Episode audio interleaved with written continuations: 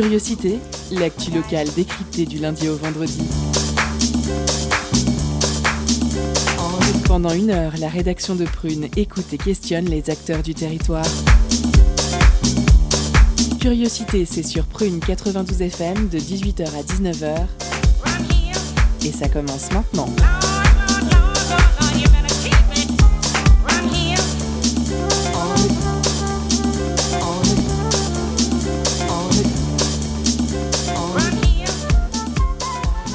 Bonjour, bonsoir chers auditeurs et auditrices, vous êtes sur Prune 92 FM, il est 18h et c'est l'heure de Curiosité.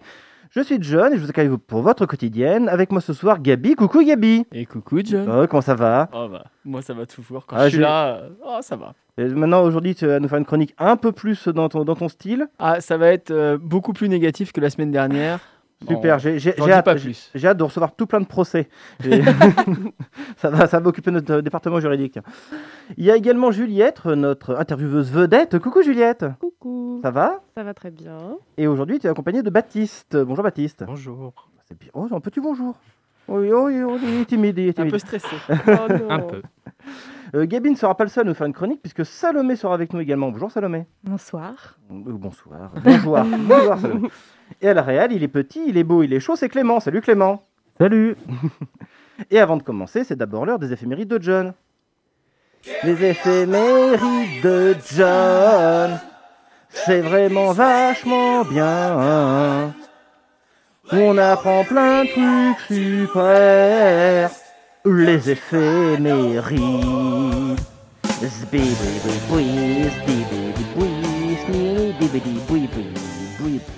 Alors que s'est-il passé un 21 octobre? On commence en 1805 avec une mauvaise nouvelle, celle de la victoire des Anglais à Trafalgar. 1959, euh, l'inauguration du musée Guggenheim de New York, le célèbre musée d'art moderne. 1961, Bob Dylan enregistre son premier album éponyme pour 400 dollars américains.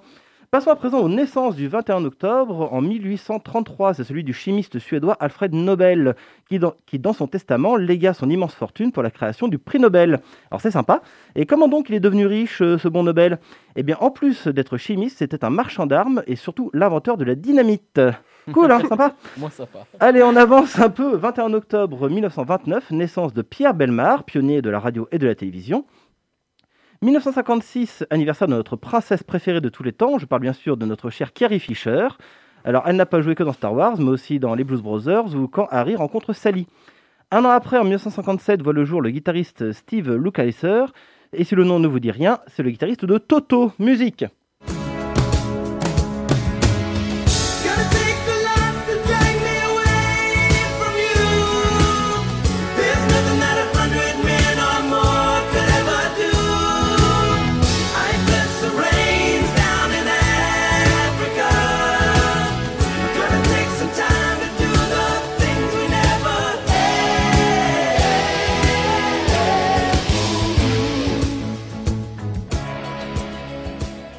1959, acteur japonais Ken Watanabe. En plus d'avoir un prénom rigolo, c'est l'acteur qu'utilise Hollywood dès qu'ils ont besoin d'un asiatique. Donc il a joué dans Le Dernier Samouraï, Inception, Godzilla, Mémoire d'une geisha.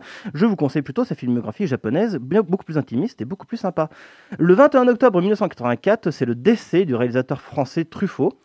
Euh, réalisateur français François Truffaut, hein, bien sûr, figure majeure de la nouvelle vague avec les films tels que Les 400 coups, Jules et Jim ou Fahrenheit 451, bien sûr. Et le 21 octobre, c'est aussi la Sainte Ursule. Alors, à la Sainte Ursule, le froid euh, re- recule. le froid recule. On termine avec l'info classique et je vais pouvoir en profiter pour parler de. Alors, attention, prononciation. Rafał Berczak, virtuose polonais qui, en 2005, lors du concours Chopin, sa performance a été jugée tellement supérieure à celle de ses concurrents que le jury international a jugé opportun de ne pas attribuer de deuxième prix pour marquer la distance entre Rafał et les autres. On écoute donc un extrait de cette performance.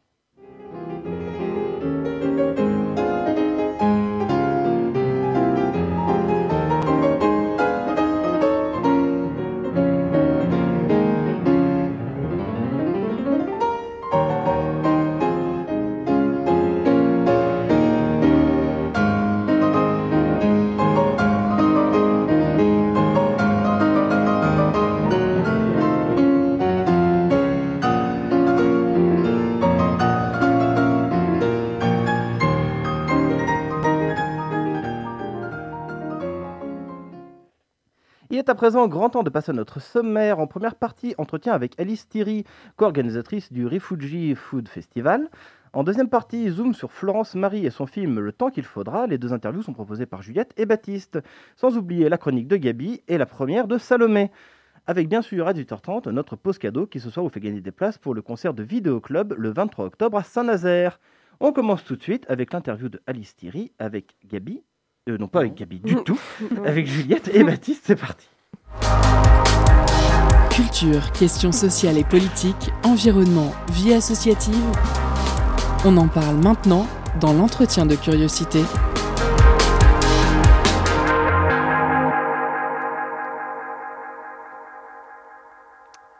Aujourd'hui, nous recevons Alice Thierry, co-organisatrice du Refugee Food Festival Nantes qui se déroule du 20 au 25 octobre. Pour la première fois, ce festival se tiendra à Nantes après quatre éditions dans huit villes françaises comme Paris, Rennes, Bordeaux ou Lille pour ne citer qu'elles. Ce festival citoyen permet à quatre réfugiés de cuisiner avec quatre chefs au sein de leur restaurant nantais afin de préparer ensemble des menus inédits. Le temps d'un service, la carte de ces restaurants s'enrichira de leur création. Depuis 2016, ce sont 223 cuisiniers réfugiés, dont 96 femmes et 127 hommes de 49 nationalités différentes qui, ont- qui ont participé au projet et pas moins de 45 000 citoyens qui ont eu la chance de découvrir leur talent au cours du, du Refugee Food Festival. Alice Thierry, bonjour. Bonjour, bonsoir. Merci d'avoir accepté de venir discuter avec nous de votre festival à Prune. Ouais, merci de me recevoir. Bah de rien. Euh, première question, comment est né le projet Refugee Food Festival à Nantes après ses quatre premières éditions? Alors, euh, peut-être que c'est mieux de reprendre un peu la genèse du, projet, en fait, pour comprendre justement le cheminement jusqu'à Nantes. Euh, donc, euh, le Refugee Food Festival, c'est l'initiative de Louis et Marine, donc, qui ont créé l'association Food Sweet Food. Donc, comment c'est né Tout simplement, eux, ils avaient, ils avaient voyagé pendant un an et demi. Ils ont fait un tour du monde.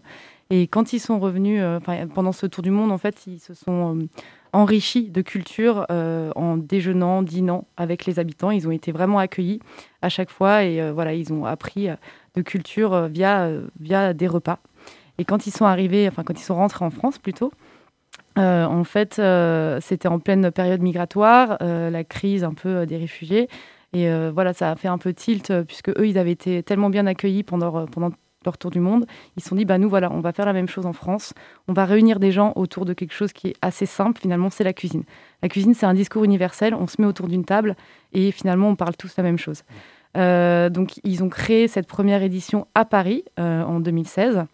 Euh, ça a très très bien fonctionné. Il y a eu beaucoup d'échos dans la presse et, puis de fil en aiguille, en fait, dans d'autres villes. Donc, je ne sais plus exactement quelles étaient les premières, mais en tout cas, Lyon, Marseille, pour, pour ne citer justement, euh, des citoyens locaux se sont manifestés en disant voilà, moi, j'adhère vraiment avec euh, ce festival.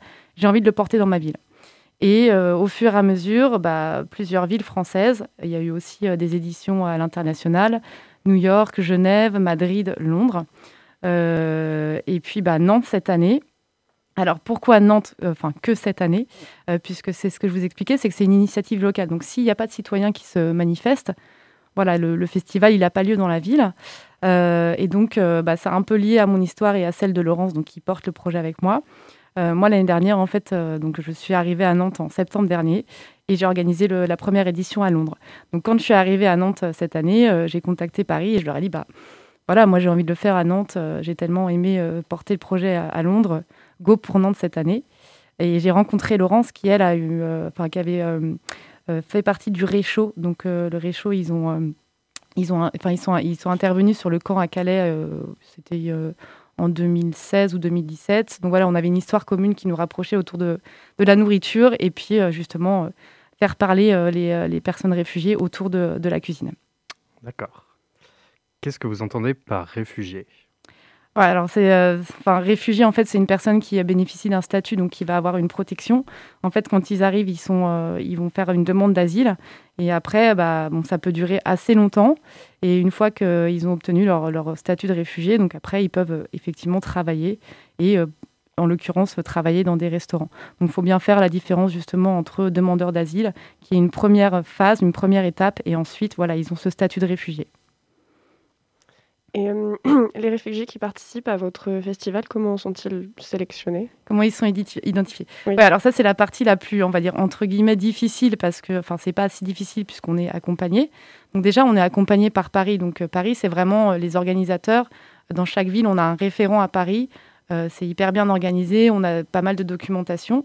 Et, et après, sur place, donc ça a été tout notre travail en amont avec Laurence. On s'est rapproché d'associations locales, donc qui sont euh, France Terre d'Asile, euh, Groupe SOS pour ne citer que, mais il y en a eu beaucoup d'autres. On a fait énormément de rendez-vous. On leur a expliqué la démarche du festival. Et euh, à partir de ça, eux, de leur côté, ont, voilà, aussi essaimé le projet au sein de, des personnes réfugiées qu'ils avaient, enfin, encadraient. Et ils nous ont dit, bah, voilà, j'ai identifié telle personne, elle est intéressée par le festival, rencontrez-la. Donc on a été très très bien accompagnés, en tout cas par toutes ces structures. Euh, quels sont les restaurants dans lesquels nous pourrons découvrir leur travail Ouais, alors euh, ce qui est bien, c'est que les restaurants, finalement, ça a été la partie la moins difficile et la plus appréciable puisque c'est eux qui sont venus jusqu'à nous. Euh, on- donc il y a Goyenne. Donc ça a commencé hier soir le festival. Donc c'est Hamid qui a ouvert le Val à Goyenne. Donc Goyenne, c'est un restaurant qui est d'ailleurs pas très très loin, rue de Bel Air. Donc le chef c'est Jérémy Guivarch, il est breton. Et ensemble ils ont fait un menu euh, 100% afghan. Donc un, un véritable succès puisque c'était complet.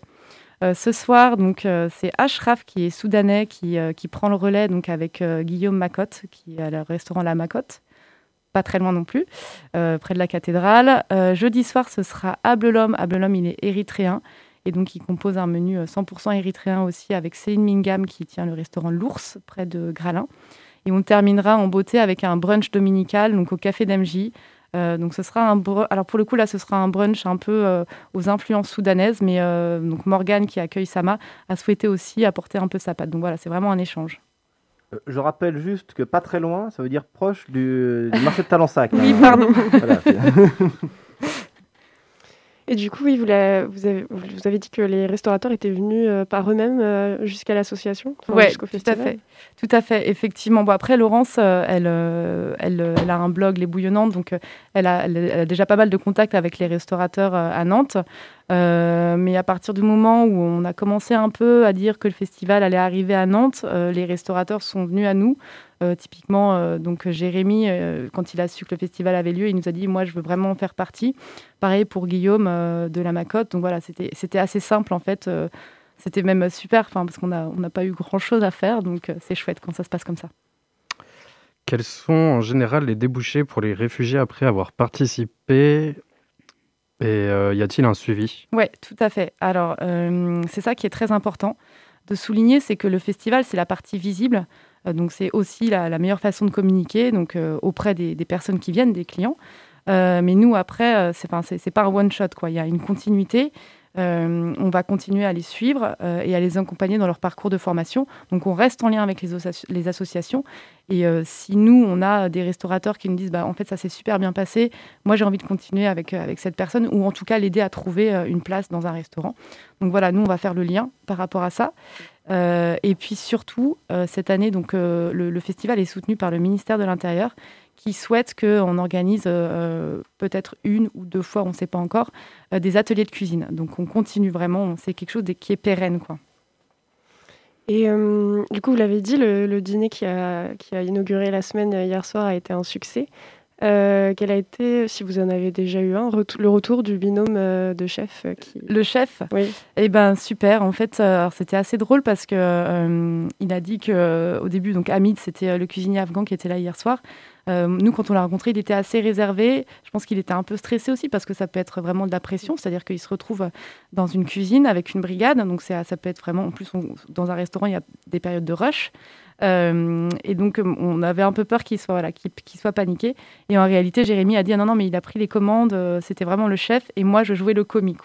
C'était Ami, tu, me dis ce que je fais, et moi, je suis ton commis. Donc, super. Et puis, ils ont vraiment partagé ensemble. Ils ont appris à se connaître autour de la, de la cuisine. Donc, c'est le but, quoi. Euh, Comment se prépare l'événement en cuisine La préparation des recettes, la mise en place, la préparation des services et tout Ouais. ça Euh, alors, euh, une fois qu'on a identifié euh, les personnes réfugiées, on évalue un peu aussi leur niveau en cuisine, puisque certains, en fait, sont pas forcément chefs.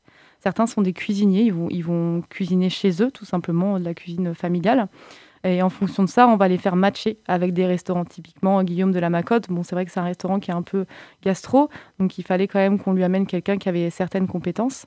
Euh, et à partir de là, donc une fois qu'on a fait les matchings, on fait des rendez-vous où ils se rencontrent, ils s'apprivoisent un petit peu et ils décident d'un menu euh, ensemble. Donc certains vont faire des menus 100% afghans, euh, érythréens ou soudanais, et puis d'autres décident de faire une fusion plutôt, c'est-à-dire que chacun va amener un peu sa culture. Et c'est aussi ça, hein, l'idée, c'est vraiment une rencontre entre deux personnes et entre deux cuisines.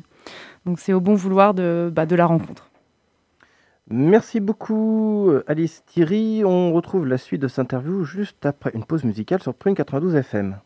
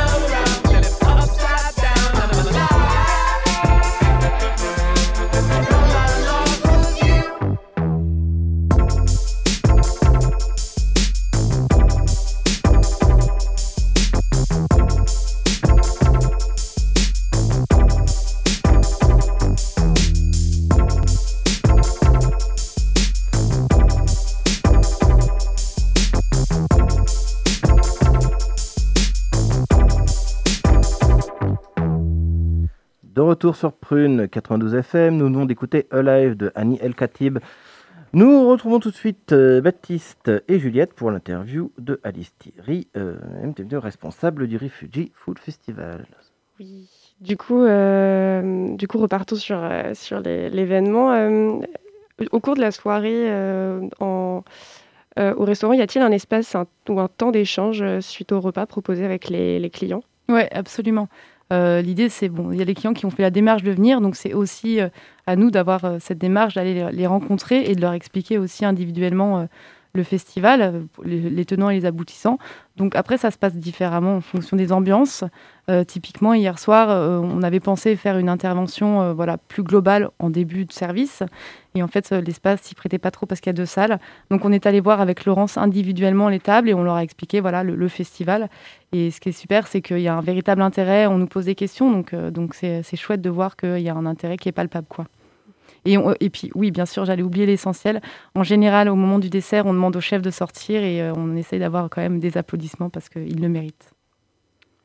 Le projet est une initiative de l'association fondatrice Food Street Festival, euh, Food, Food, sweet food. Ouais. Pas facile à dire. dont le festival se fait le reflet Euh, quels sont les champs d'action? De l'association de l'association. Alors, donc en fait, l'association, elle porte le festival, donc l'événement. Et à côté de ça, effectivement, il y a une structure, une entreprise d'insertion, euh, donc qui, elle, est basée à Paris. En fait, ils sont à Grande Contrôle. Euh, et donc, euh, ils ont créé un corner donc, qui, a, qui est ouvert toute l'année au Grande Contrôle. Et là, c'est vraiment une entreprise d'insertion, c'est-à-dire c'est comme une résidence. Tous les six mois, il y a un chef qui vient, qui tient la résidence. Et, et à côté, il a aussi deux personnes qui l'accompagnent. C'est une formation, en fait. C'est vraiment une formation professionnelle. Euh, L'impact de, de cet événement, il a déjà été évalué par la société euh, Improve, euh, qui dresse un bilan du coup assez positif de l'action menée. Euh, quelle est l'utilisation faite par cette étude, de cette étude des éditions précédentes? Parce Alors, qu'il y en a eu une? Ouais, alors là, je, je suis désolée, je ne peux pas vraiment vous répondre. jusque, enfin, moi, ce que je sais en tout cas, c'est que effectivement, les résultats sont vraiment positifs. Et je peux vous donner des exemples euh, enfin, de, de success stories. C'est-à-dire, on a par exemple Magda, donc elle qui a participé à une édition et aujourd'hui, elle a un, un chalet donc, euh, à Stalingrad. Et euh, voilà, donc ça, c'est un, un bel exemple. Et puis, il y en a plein d'autres euh, aussi en région, Orléans, enfin, des chefs qui ont participé au festival et qui par la suite ouvrent soit des petits stands dans un marché ou alors ont clairement des restaurants. Donc je pense que c'est c'est ce qu'il faut retenir. Ok. Euh, comment le festival participe-t-il à faire évoluer les regards portés sur les personnes réfugiées? Ouais. Alors, euh, ça- part tout simplement du, du- constat hein, initial, c'est ce que je vous disais au début, c'est-à-dire que la cuisine, c'est quelque chose qui rassemble. Je crois que, ce qu'il faut retenir, c'est que euh, on a souvent le discours un peu dramatique autour des personnes réfugiées. Et là, l'idée du festival, c'est justement de sortir de, ce, drame et de mettre en valeur des talents. Euh, et souvent, c'est ce que les clients euh, nous disent, c'est que bah, ah bah c'est vrai, oui, euh, ils, savent faire quelque chose. Voilà. Et effectivement, c'est des personnes en fait qui vont se diriger vers la cuisine parce que beaucoup sont diplômés. hein. Il y a des ingénieurs. là, Sama par exemple, elle est ingénieure en agronomie, mais elle n'a pas l'équivalence des diplômes en France. Donc la cuisine, c'est quelque chose qui est un petit peu plus accessible pour elle. Euh, et après, ça, voilà, ça leur permet aussi de, retrouver confiance en eux via ce, ce biais-là qui est assez simple et parce que le parcours pour faire valider des, formations est trop compliqué en France encore. Euh, nous recevrons tout à l'heure dans la suite de l'émission la réalisatrice du film euh, Le temps qu'il faudra, suivant l'activité de l'association Toi à moi, qui travaille à la réinsertion des sans-abri. C'est une initiative citoyenne également. Avez-vous le sentiment que l'initiative citoyenne devient la forme de mobilisation politique euh, norm- enfin, la plus normée finalement Et si c'est le cas, pourquoi à votre avis? Ouais, absolument. euh, euh, moi, je trouve qu'il y, a- vraiment un engagement de plus en plus de la part des personnes, en tout cas, euh, moi, dans mon entourage, et puis les personnes que j'ai rencontrées aussi via le festival. On, a fait, on, a fait des, on a fait un brainstorming un peu avec toutes les personnes des villes qui participent. Et voilà, moi, je sens qu'il y a une belle énergie par rapport à ça. Euh, et par ailleurs, je suis aussi bénévole pour une autre association à Nantes, euh, donc, qui s'appelle Singa, d'ailleurs, qui nous a permis de rencontrer euh, des réfugiés. Donc, je, me permets de les citer. Et encore une fois, c'est une initiative citoyenne. Donc je trouve que c'est un engagement qui est, euh, qui est assez louable aussi parce que voilà, c'est une volonté personnelle de s'engager. Et j'espère que, bah, que ça, ça va continuer comme ça et que c'est assez porteur. Le festival est organisé par des citoyens locaux comme vous. Mm. Quelle est votre implication et votre rôle au sein du projet? Alors, c'est du bénévolat.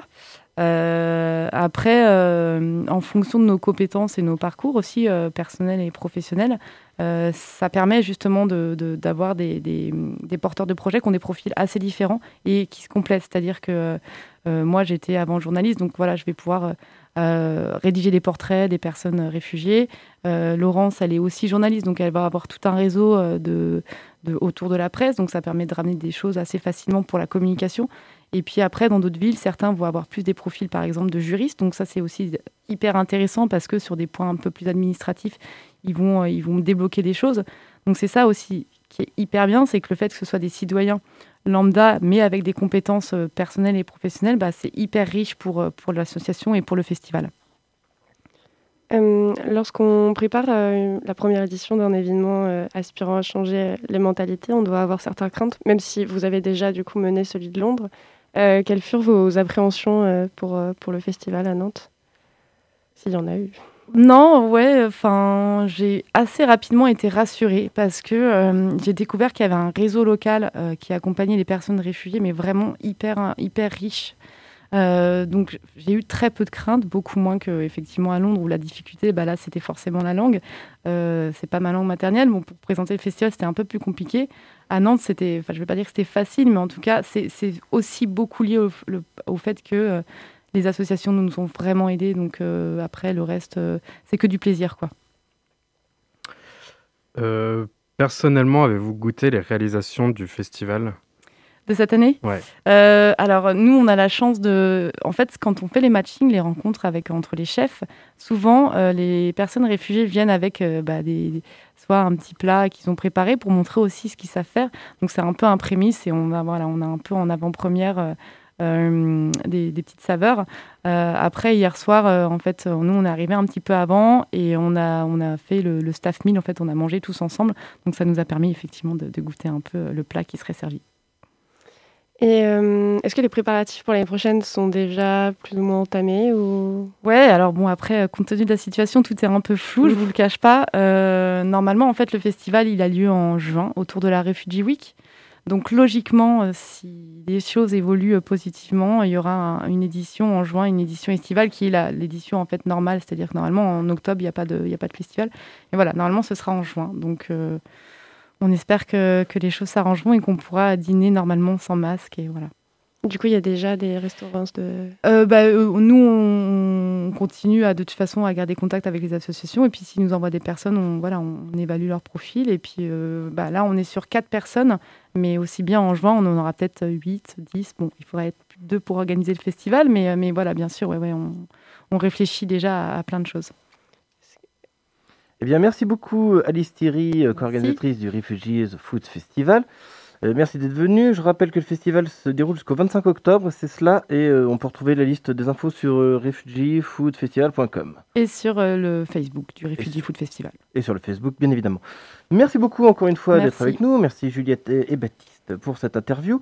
En deuxième partie, zoom sur Florence Marie et son film Le temps qu'il faudra. Il y aura également notre pause cadeau, et tout de suite, ça sera la chronique de Salomé. Coucou Salomé. Coucou John, Ça, ça va ça va et toi Ah, super. Euh, du coup, pour, pour, pour nos auditeurs et nos auditrices, euh, de quoi va parler ta chronique Des actualités insolites du moment et aujourd'hui on va parler de vacances. Super, et ben c'est tout de suite. Étonnante, perspicace, amusante, actuelle. Les chroniques de curiosité.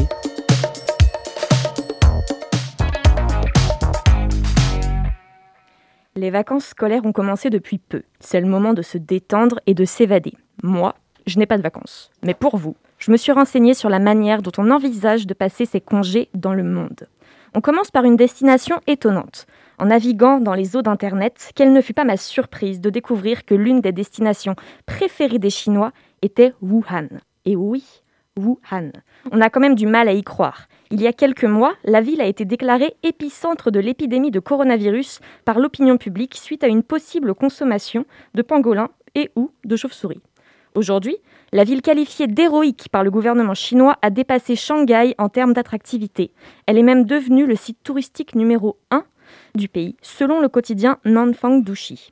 Pour parler plus concrètement, entre 20 et 55 millions de touristes, oui la fourchette est large, mais les sources n'étaient pas d'accord, ont visité Wuhan pendant la semaine dorée, les congés du 1er au 8 octobre comprenant la fête nationale et la fête de la Lune. À cette occasion, la municipalité a vraiment mis le paquet. Accès gratuit aux sites touristiques de la province ou encore tarifs promotionnels dans les hôtels étoilés. Belle, belle initiative. Mais prise seulement par la municipalité? Eh bien non. Le gouvernement a souhaité ériger la ville comme un symbole de la victoire de la Chine contre le coronavirus. Mais à quel prix? La République populaire de Chine met en avant les héros qui ont vaincu la maladie, mais cache un peu, beaucoup, les pots cassés sous le tapis. Je parle notamment de ceux qui avaient alerté sur la Covid-19 très tôt et dont on n'a plus de nouvelles depuis, eh bien, ces mêmes alertes. Ceux qui donnent une mauvaise image du pays sont censurés, arrêtés, voire pire. Alors Wuhan, the place to be? Mais ne nous, aura- ne nous arrêtons pas à Wuhan, car il y a encore plus fou comme destination de vacances qu'une ville berceau d'une pandémie mondiale. Cette fois-ci, je m'adresse aux plus ambitieux d'entre nous, aux plus patients aussi, mais surtout aux plus riches. Et oui, car quoi de plus dépaysant que l'espace, je vous le demande Pour les plus ambitieux, patients et riches d'entre nous, le tourisme spatial commence à se concrétiser, et ce, grâce à des personnes qui, de toute évidence, ne savent plus trop quoi faire de leur argent. En effet, Blue Origin, société américaine fondée par le créateur d'Amazon, Jeff Bezos, saint patron de ceux qui ne savent plus trop quoi faire de leur argent, a dévoilé il y a quelques jours l'intérieur de la capsule New Shepard. Six sièges qui ont l'air très confortables et six grandes fenêtres pour observer tranquillement la Terre faire ses rotations. Ça a l'air sympa. En plus, un nouveau vol d'essai a eu lieu mardi 13 octobre et cela a été un succès. La capsule a notamment atteint plus de 100 km d'altitude, ce que la NASA s'est empressée de féliciter. Ça a vraiment l'air sympa. Seul problème, personne ne sait quand on pourra embarquer à bord de la capsule. Le tourisme spatial, pourquoi pas, mais ce n'est pas encore pour tout de suite. Par contre, depuis tout à l'heure, on parle de destination, mais il y en a, comme moi, qui ne peuvent pas partir en vacances. Alors comment occuper son temps libre en période de congé quand on ne part pas? L'une des réponses possibles est en regardant la télé. Et oui, pendant les vacances, les chaînes de télévision se donnent souvent pour mission de divertir toute la famille avec une pléthore de films grand public. TF1 a d'ailleurs commencé très fort. Dimanche 18 octobre, la chaîne proposait Les Animaux Fantastiques. Valeur sûre en période d'Halloween. Un sorcier, plus proche des créatures magiques que des êtres humains, se retrouve embarqué dans des aventures plus grandes qu'un oiseau tonnerre ou que la cupidité d'un ifleur. Valeur sûre? Pas sûre, car TF1 s'est trompé de version. Le film diffusé était en version française-canadienne. Aïe, aïe, aïe. De quoi fâcher certains fans. Cependant, ce problème de version n'aura pas empêché 5,4 millions de téléspectateurs de suivre les aventures de Norbert Dragono. Et maintenant, si vous me le permettez, j'aurais quand même un petit conseil pour éviter ce genre de désagrément à l'avenir. Regardez les films en VO. Oui, ou alors euh, téléchargez-les, parce que quitte à avoir la version québécoise, euh, ça sert à rien d'avoir les pubs en plus. Merci John. Je t'en prie. Merci beaucoup Salomé pour cette chronique.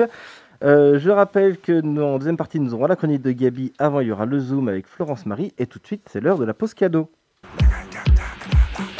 Concert, spectacle, cinéma. Tout de suite, Prune comble ta soif de culture avec la pause cadeau.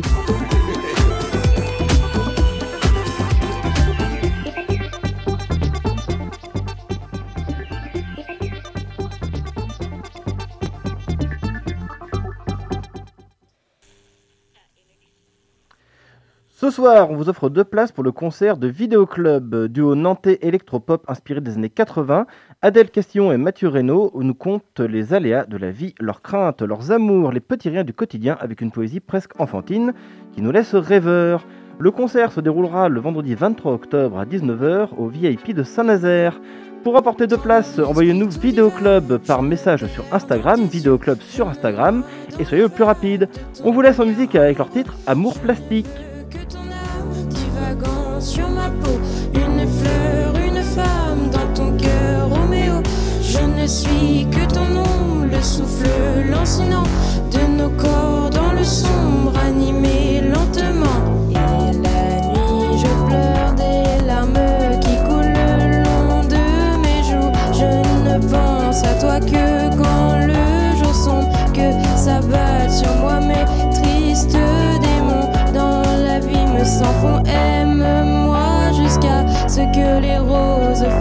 que nos âmes sombrent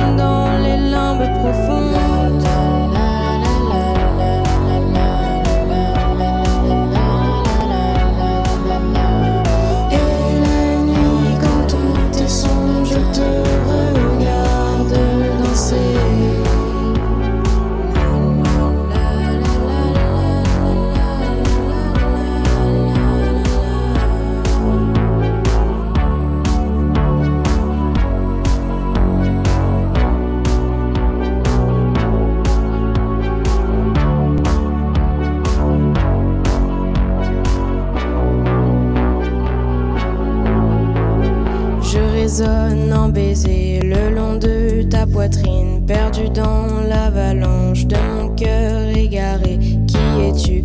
Où es-tu? Par les pleurs, par les rires de ton ombre effarée. Je résonne en baiser. Dans mon esprit tout divague, je me perds dans tes yeux. Je me noie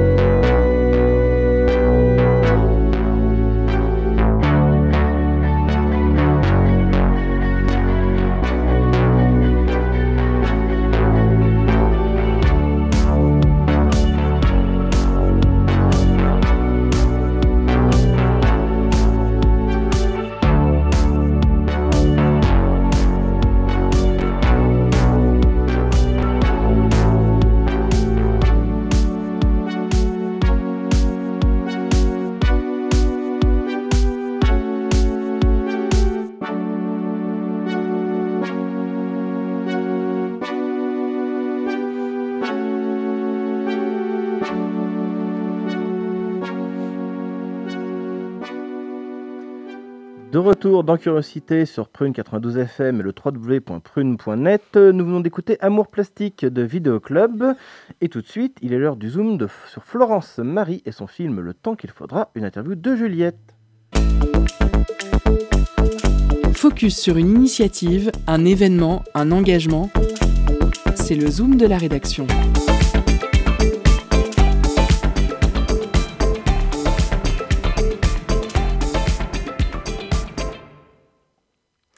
Aujourd'hui, nous recevons donc Florence Marie, réalisatrice et autrice pour son film Le temps qu'il faudra, dont l'avant-première nantaise avait lieu samedi dernier au cinématographe. On y suit les faits et gestes de l'association Toi à moi, née d'une indignation, celle de rester passif euh, face à la misère croisée dans nos rues. Florence Marie, bonjour. Bonsoir. Comment allez-vous? Très bien, merci. Un peu enrhumé, mais ça va aller. Euh, petite précision d'entrée de jeu, on vous dit autrice, réalisatrice, peut-on dire documentariste En fait, en quoi consiste vraiment votre travail? Documentariste, ouais. Euh, et bien, euh, c'est euh, prendre le temps de, faire des films. On va dire contrairement à des, reportages où on irait plus vite sur, sur ce qu'on veut montrer. La, la force du documentaire, c'est de, de pouvoir prendre le temps de comprendre et d'accompagner les personnes qu'on filme, de trouver le, le juste, la juste place et euh, trouver la narration qui convient au sujet euh, qu'on a envie de, qu'on a envie de, de porter et, euh, et de montrer euh, ben, au public le, le plus large possible. Euh, le désir de rendre visible des situations souvent dans l'ombre est, est fort dans votre film. Comment l'idée a germé et comment avez-vous connu l'association Toi à moi?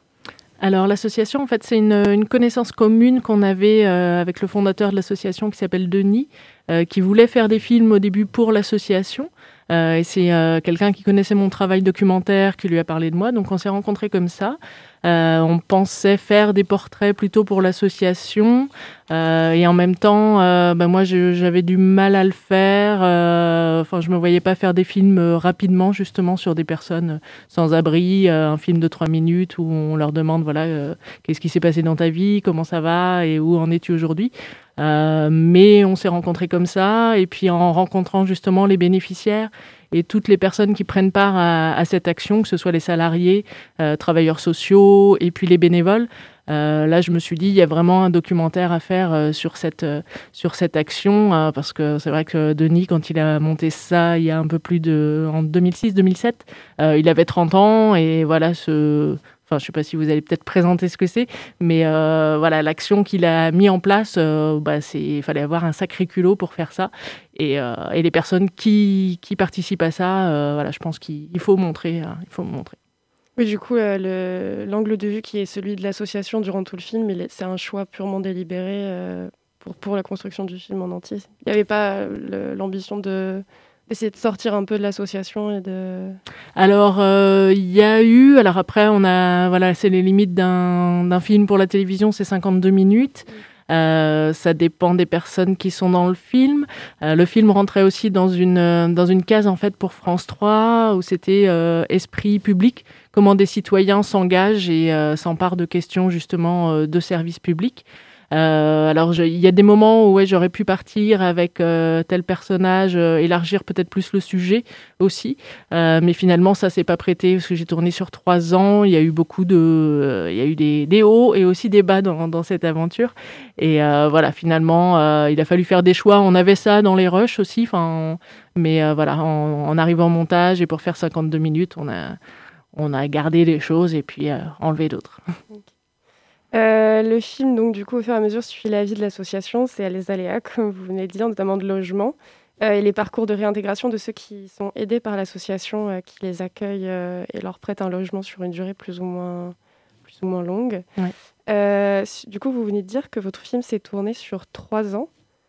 C'est ça. Et, et comment avez-vous su, en fait, quand démarrer le film et quand le terminer Bah, c'est ouais, les aventures documentaires, c'est toujours euh, si justement on veut, enfin quand on fait des films comme ça au long cours, souvent euh, avant, enfin si on peut se le permettre aussi, parce que ça prend du temps et il faut pouvoir le faire, faut avoir du matériel. Alors moi je filme moi-même, donc c'est aussi plus facile euh, de, de commencer à filmer comme ça, parce que si on a besoin d'une équipe, forcément c'est plus compliqué. Donc j'ai- c'est vrai que j'ai commencé à filmer au début sans savoir si je pourrais vraiment faire un film, euh, parce qu'après il faut euh, écrire un projet, le présenter à un producteur, trouver des financements pour, euh, euh, pour avoir les meilleures conditions pour pouvoir faire le film. Donc euh, au début, je filmais encore ouais, sans trop savoir euh, bah, si ça serait possible.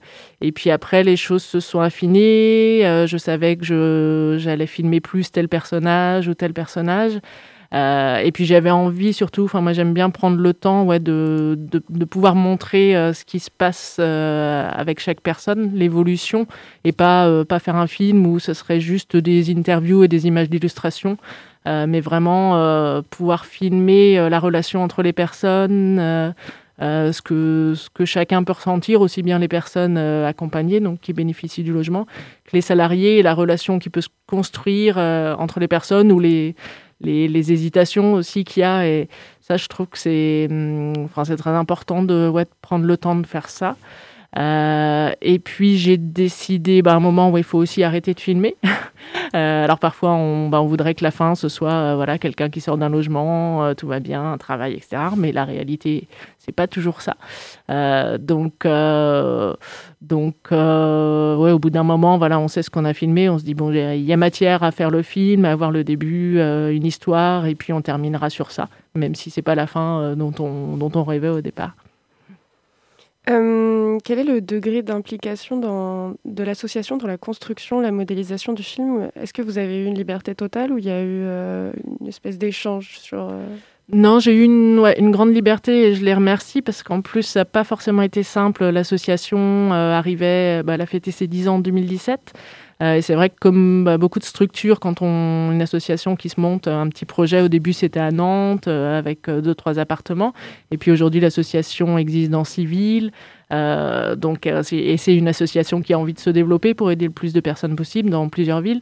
Donc, euh, je pense qu'on se rend compte que euh, bah, c'est pas forcément simple euh, dans les structures. Il y a des, enfin, il y a des changements de salariés. Il y a des salariés qui étaient là euh, très investis et puis qui se retrouvent pas forcément dans, dans les, dans les, dans l'évolution de l'association.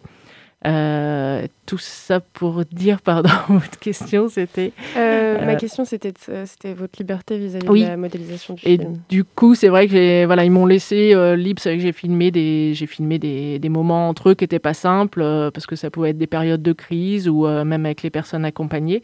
Mais je pense qu'au bout d'un moment, ils se sont, enfin, il y a eu une confiance qui s'est installée. Et euh, ils se sont dit, voilà, on, je pense qu'on la laisse filmer, on verra après. Mais euh, bon, je pense que ouais, la confiance a été importante. Et puis à la fin, en fait, euh, ouais, j'ai, hum, j'ai j'ai eu aucune enfin l'association n'est pas intervenue pour pour dire voilà on voudrait plutôt ça dans le film ou pas ouais j'étais vraiment libre. Mm. On y retrouve surtout trois parcours, celui de Michel, de Serge et de Nathalie. Mm. Euh, Ont-ils vu le film? Oui alors Michel et Serge, euh, Nathalie comme elle est éloignée et puis elle a plus l'habitude des caméras. Enfin, elle avait déjà été filmée en reportage et donc elle, a- elle avait moins. euh, elle m'a pas demandé de, de voir euh, forcément ce que j'avais fait. Elle m'a fait confiance. Euh, pour Michel et Serge, c'est vrai que ça n'a pas été simple au début. parce que bah, eux avaient pas l'habitude et puis là on est face à des personnes voilà qui ont été à la rue quelques mois ou quelques années qui essaient de se reconstruire avec toutes les difficultés que ça pose euh, et c'est vrai que le, bah, le premier vision- visionnage n'a pas été simple. Alors moi, je tenais, euh, parce tant que documentariste, euh, je tenais à leur montrer le film avant qu'il soit complètement fini. Ils l'ont vu en fin de montage, mais il nous restait encore quelques jours. Euh, et je leur ai montré chacun. Euh, ça n'a pas été simple, surtout pour un des personnages. Euh, du coup, on a sur quelques scènes, euh, voilà, j'ai fait des petits remaniements euh, qui, qui étaient mieux pour eux et puis qui, qui ne changeaient pas le film vraiment fondamentalement. Et puis là, aujourd'hui, ce qui est chouette, parce que ça c'était avant l'été, bah, ils l'ont revu. Et puis en fait, là, on a fait deux projections, donc à Nantes et à Toulouse. Et euh, bah, ce qui est super, c'est qu'ils sont venus. En fait, je les avais invités à Toulouse s'ils voulaient venir, et puis à Nantes. euh, Nantes, ils osaient moins venir et finalement ils sont venus. Et je crois que bah, avec le recul et en voyant euh, ce que ça apporte de collectif, je pense qu'ils ils s'emparent aussi du film et je pense qu'ils voient que c'est quelque chose qui, qui peut être chouette aussi pour eux. Euh, bien qu'étant votre activité professionnelle, euh, ce fut, je crois, aussi une expérience personnelle de Mm. suivre cette association pendant trois ans. Que vous a-t-elle appris et, et que reste-t-il en fait d'un d'un tel projet? Bah, c'est vrai que c'est ouais, c'est des, des projets où, où on est à la fois, on vient là pour le travail, mais on est là aussi à titre personnel. Enfin, j'étais d'abord, enfin, ouais, tout est, tout est mêlé, mais c'est ce qui est, euh, bah, c'est ce qui est très enrichissant. Aujourd'hui, euh, bah, je reste bénévole, enfin, oui, bénévole, on peut le dire, de l'association parce que, en fait, ce que je trouve euh, ouais, beau, c'est que c'est un- une espèce d'arche de Noé où, où des personnes qui ont des situations très différentes se retrouvent, euh, des, personnes sans abri. Alors c'est aussi bien des, personnes entre guillemets de chez nous, parce que parfois il y a la question euh, qui vous accueillez, euh, que des personnes migrantes aussi, des hommes, des femmes, des personnes seules, et puis les bénévoles, et on se retrouve. voilà, l'idée c'est de dire à tout le monde, bah, bienvenue ici, et on partage ce qu'on peut ensemble. Donc je reste, je reste toujours happée par, enfin par ce, quotidien, et j'y participe toujours. Merci d'avoir répondu à nos questions. On peut retrouver euh, votre, votre, film où? Alors, il, est, il a été diffusé donc lundi, mais alors sur France 3 Occitanie pour l'instant, et il est en replay ouais, sur Internet. Si vous cherchez France 3 Occitanie documentaire, euh, vous tomberez dessus. Donc, le temps qu'il faudra, euh, vous devrez le, le trouver en replay jusqu'au 19 novembre. Et il sera diffusé plus tard, début de l'année 2021, sur France 3 Pays de la Loire. Bah, c'est parfait, c'est ce que j'allais dire. J'ai tout noté, c'est bien. Non, on fait mon taf à ma place, c'est du magnifique. coup, on peut aussi préciser que vous avez un site internet et il y a le site internet de l'association aussi qui est très, très complet. Effectivement, il y a un site internet de Florence Marie. Merci à vous. Eh ben, merci encore une fois Florence Marie d'être venue nous parler de votre film Le temps qu'il faudra. Merci euh, Juliette pour cette interview. Euh, ne quittez pas euh, car tout de suite euh, il y a la chronique de Gabi, mais avant une petite pause musicale sur Prune 92 FM.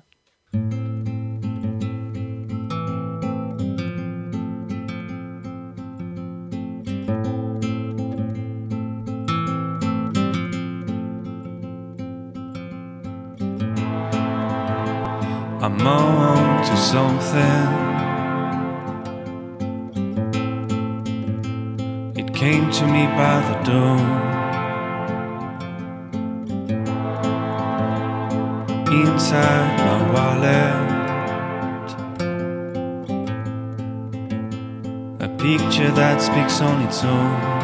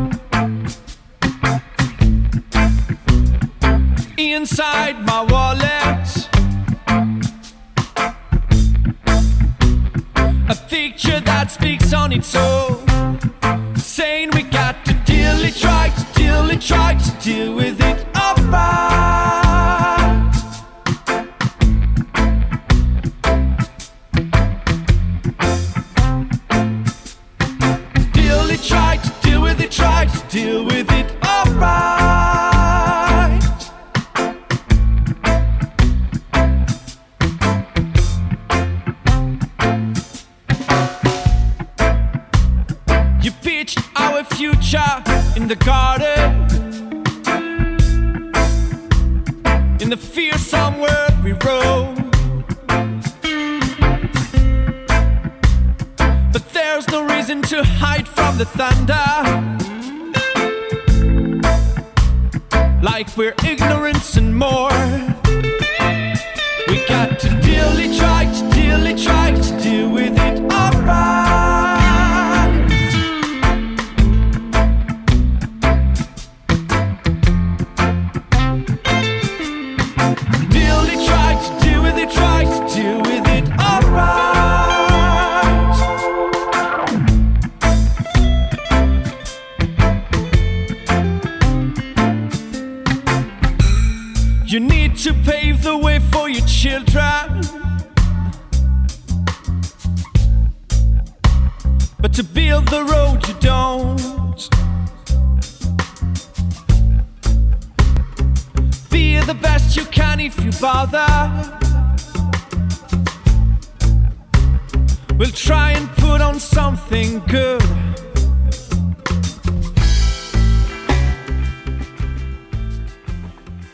De retour sur Prune 92 FM dans Curiosité, on vient d'écouter euh, mon Portside et le morceau c'était A Picture That Speak on Its Own. Normalement c'est non c'est c'est bien. Je, je m'entraîne, je m'entraîne. L'accent est bon. Bah tiens Gabi, Gabi, Gabi, Gabi, tu as la langue bien pendue. Allez, c'est parti ça toi tout de suite.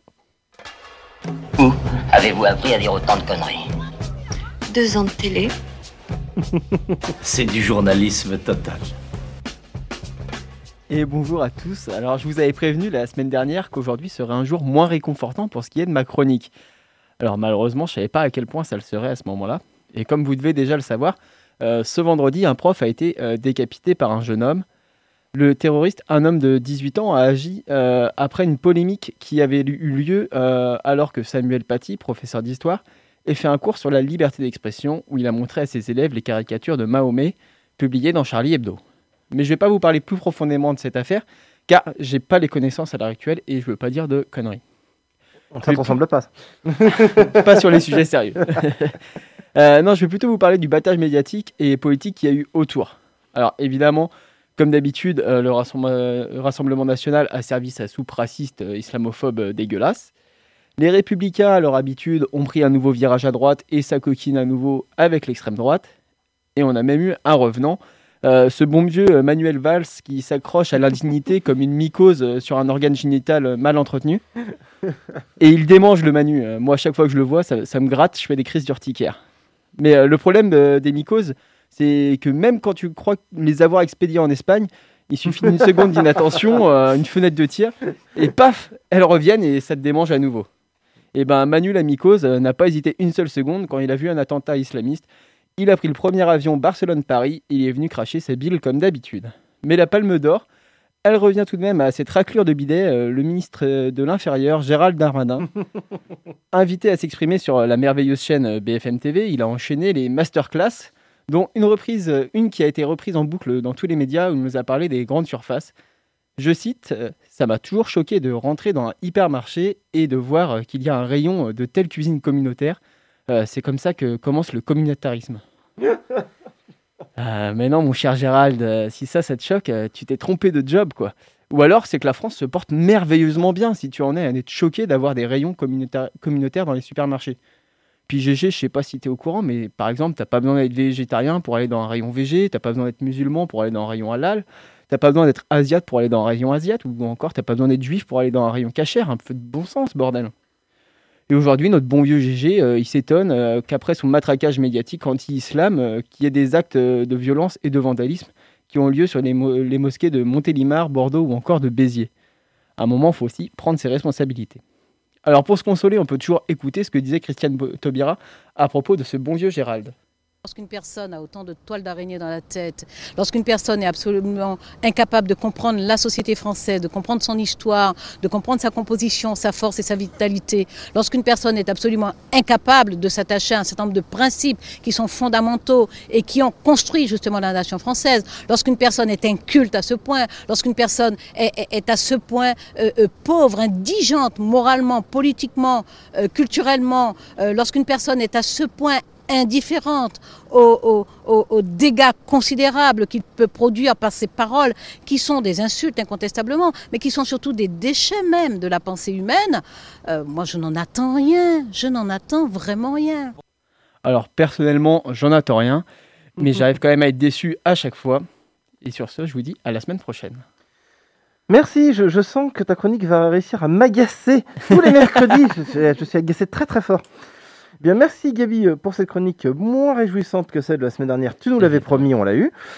On remercie également Salomé pour sa, sa chronique euh, insolite, euh, entre guillemets, parce que c'était aussi bien horrible, hein, si on veut aller quelque part par là, en parlant de, de- de diable, Jeff Bezos. Enfin, voilà, c'est- très sympathique. C'était un plaisir.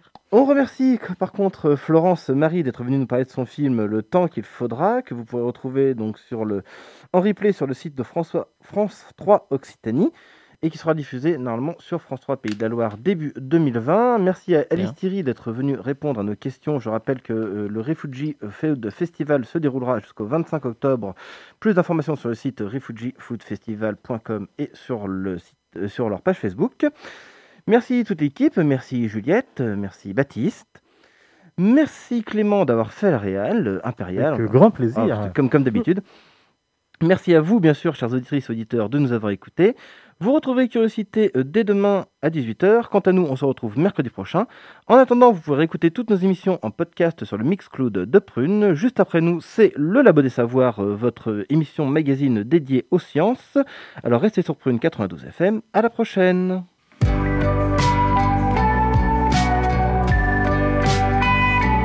Pour écouter ou réécouter Curiosité, rendez-vous sur le www.prune.net.